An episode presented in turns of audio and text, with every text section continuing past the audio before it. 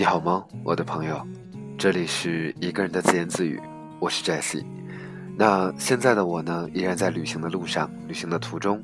此刻的你在做什么呢？这几天里面，这一段时间里面，你的生活还好吗？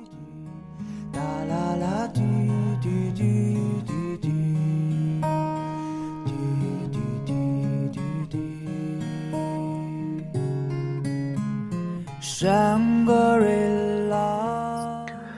在我在录制这期节目的时候呢，我已经在泸沽湖旁的客栈里面。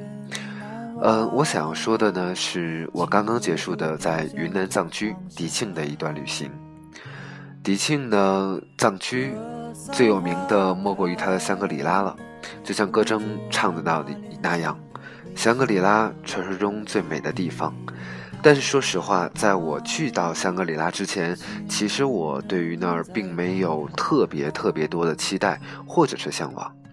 也许是因为去年在川藏的那一趟行程，实在是看过了太多极致的美景吧。到了香格里拉的第一天和第二天，我一直是一个人在行动，一个人在行走。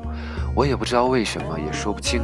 那是一种感觉，我好像，好像我在排外，我不想跟别人去有任何的交流。所以在香格里拉，我去了纳帕海，去了松赞林寺，都是一个人。关于纳帕海呢，只是一个草原加上一个季节性的海子，但是呢，那是一份辽阔，远处的山，天空的白云。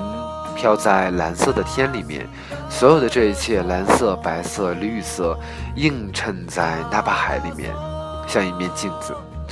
站在海边的时候，站在那一片海子旁边的时候，其实我的心里倒非常的宁静，非常的安静。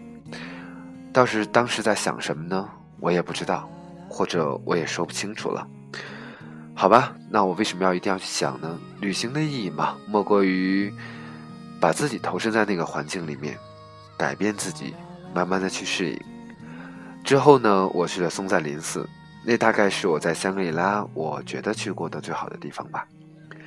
松赞林寺依然还是藏传佛教的一部分，一个比较有名的寺庙。关于藏传佛教的文化呢，其实我本人并不信佛，可是我却一直对于藏传佛教，呃，有着很浓厚的兴趣。很难形容是为什么，因为我往往觉得汉地佛教很多内容让我觉得充满了浓浓的铜臭味儿，而在藏传佛教的佛寺或者是佛学院里面，我能感受到是一种新的宁静。面对着那些菩萨、那些佛祖，我其实大多数是分不清楚那些是谁，分别掌管着人世间的怎样的悲喜，但是我会以一颗虔诚的心去朝拜，那是一种。那是一种对自己的向往，对自己自己内心的一种渴望吧。在终于要离开香格里拉去往德庆，也就是飞来寺梅里雪山的时候呢，我终于开始在路上开始交朋友了。我在路上认识了两个人，一个是福建的，一个是江西的。他们呢要去雨崩徒步。此刻我正在说话的时候，他们应该还在雨崩村里面。其实啊，每次旅行的时候，在路上能够认识这样一些有经历、有故事、有想法、有梦想的人，其实对我来自己来说是一种激励，也是一种感动。所以不要嘲笑每一个人，所以也不要想着我们自己的梦想或者我的自己想法永远消失殆尽了，其实不见得的。其实呢，在飞来寺，本来呢，我最渴望的是能够看得到梅里雪山的日照金山，但很可惜，在那样的一段时间里面，我并没有看到。之后，在我所有的认识的这些人全都离开去了雨崩之后，我自己独自独自沿着澜沧江一路向西去了西藏。其实去西藏呢是一个巧合，那里面有个地方叫盐井，那儿据说有一个很好吃的面叫家家面。在此之前啊，我并不知道有那个地方，但是呢，因为有时间，所以决定去一下。一路上我看到是刀劈斧砍的山，看。到的是深深的沟壑，以及那耸立的山峰，上面是光石，是艰难生长的植物，是那些质朴纯真的藏民。而当我真的在盐井下车，开始往镇子里走的时候，我当时经历了一种恐惧。那是一个不大的镇子，可是里面却没有什么人。我的手机啊，完全没有任何信号，没有网，电话打不出，完全处于失联的状态。我不知道你有没有过这样的感受，那是一种一个人的恐慌，并没有人来威胁到你的安全，只是因为一个人的孤单。我以为我已经不太在意这种感觉了，甚至有的时候，比如此刻，我会去享受这样一个人的时光。但是在延井的那一段时间里面，我突然觉得好孤单。走在路上呢，旁边没有人，也没有藏民。好不容易问到几个人说我在哪可以拦车，然后那几个人便各干各的事情走了。所以。在那一刻，我突然意识到，其实我们的心里有一个依靠是多么的重要。不管这个依靠，它是实在的，它是虚幻的，又或者它只是一个不可触及的梦也好吧。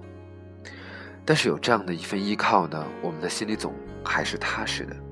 所以，当我终于坐上了车，一路向一路往回走，一路回撤，终于回到了云南。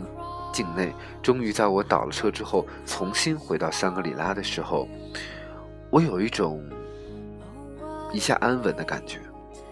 我不知道此刻听到我声音的你，你有没有过类似的感觉？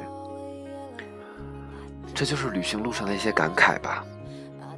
之后呢，从在香格里拉遇到了一群很有意思的人，嗯，有一个大哥很善良，也很有意思。所以呢，他开车一路把我们送到丽江。其实，关于在迪庆、关于在香格里拉的故事，自然还有很多。只是当我此刻拿着手机、拿着戴着耳机，对着话筒，想要说出这一路的一些复杂的感受的时候，我突然觉得我的脑子短路了。我突然发现，很多的语言并不能足以描述你当时的那种心情。比如，当我独自一个人站在悬崖边，站在断路旁边，远远地望着在悬崖绝壁上的一个小村庄，有限的可以被耕垦呃可以被耕种的地上面种满了青稞，然后周围是河流，是澜沧江，是我路过的金沙江，还有那些我叫不出来名字的河流，大山、河流、山川。所有的这一切构成了世界。前一段时间，那一个特别有名的求职信嘛，说世界这么大，我想去看看。最近这些年，我出来看了好多次世界了。每一次看的时候，我都会很感动，我也都会很想哭。你真的发现，在那样的一个绝境当中，依然有很多人可以坚强生活的时候。你才能明白那一刻，你在作为一个在城市里面生活的人，其实你已经有了很多别人不具备的条件。所以，其实旅行嘛，很重要的是我们在其中自己能够感受到什么。上车睡觉，下车拍照，这样的旅行可能从来就不适合我，我也不知道。所以，当我自己一个人的自言自语在这里面反复的说着。一遍一遍重复着，在我旅行里面的那一个一个一个的小段落、小片段的时候，我不知道该用怎样的心情去描述它，又或者说，我不知道该用怎样的语言去说它。但是，不管怎么样，这都是生活的一部分吧，这是我的一部分。我记得在张嘉佳的那本《从全世界路过》里面，里面说到这么一段意，大概这样的一段意思。人们总是在问为什么旅行？你为什么要去那些荒蛮的地方？你为什么想要去经历那些困苦？又或者你去遭那些罪、吃那些苦呢？其实原因很简单。如果说人生是一段旅行，人生是一个过程，那么我不想让我的人生过得太过于干涩。如果说人生是一本书，那我希望我的人生里面比别人多几页彩页罢了。如果说我们的人生注定是要走向死亡，也就是所谓的向死而生，那么我不希望在我临死之前，当我回忆起来的时候，我发现我这一辈子并没有做太多可以让自己感动的事情。我我我常常想，其实什么是最好的人生？什么是最好的生命呢？我想，最好的人生，最好的生命，并不是那些平稳安逸。在二十岁的时候就可以看到自己五十岁、六十岁时候过的什么样的生活。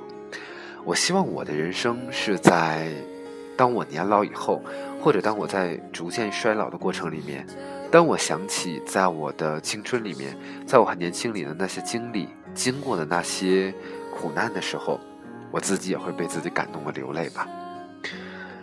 所以在今天从丽江到泸沽湖的路上。我又看了一下张嘉佳的那一本《从你的全世界路过》。当时在车上，我真的对着窗外流泪了。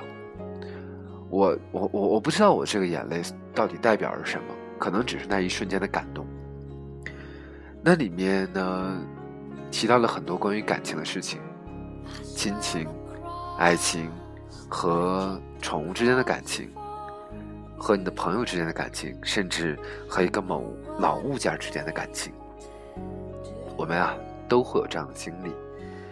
所以，当在一路的盘山路上，当我看着那些文字，看到窗外的梯田、那些云、那些风，我当时真的流泪了。我想，这是旅途另一种收获吧。谁没有压力呢？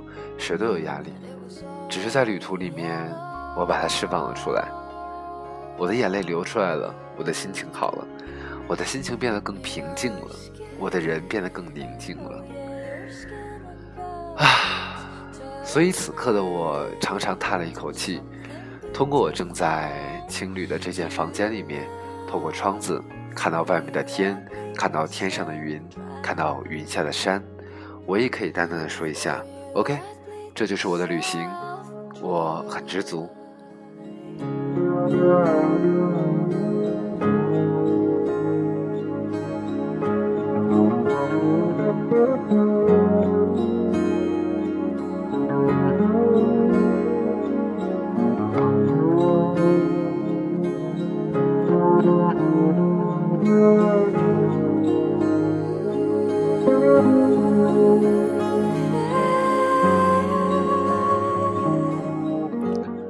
我的旅行呢，已经快到一半的时间了。再过一段时间，我也要回到我所居住的城市，继续我的生活，继续忙碌，继续烦恼，继续有压力。或许我的这一趟旅行不会改变任何的事情，但是至少我给了自己一段时间去放松，至少我给了自己一个缓冲的时间。纵横世间啊，全是妖怪，你我都是，不要去看别人了，好吧？如果你还坚持听 Jessie 一个人自言自语、絮絮叨叨的，甚至毫无逻辑的说到现在，感谢你的聆听，谢谢你。无论你在哪儿，希望你的人生可以幸福，希望你也可以有自己的旅行，好吗，我亲爱的朋友？晚安，再见。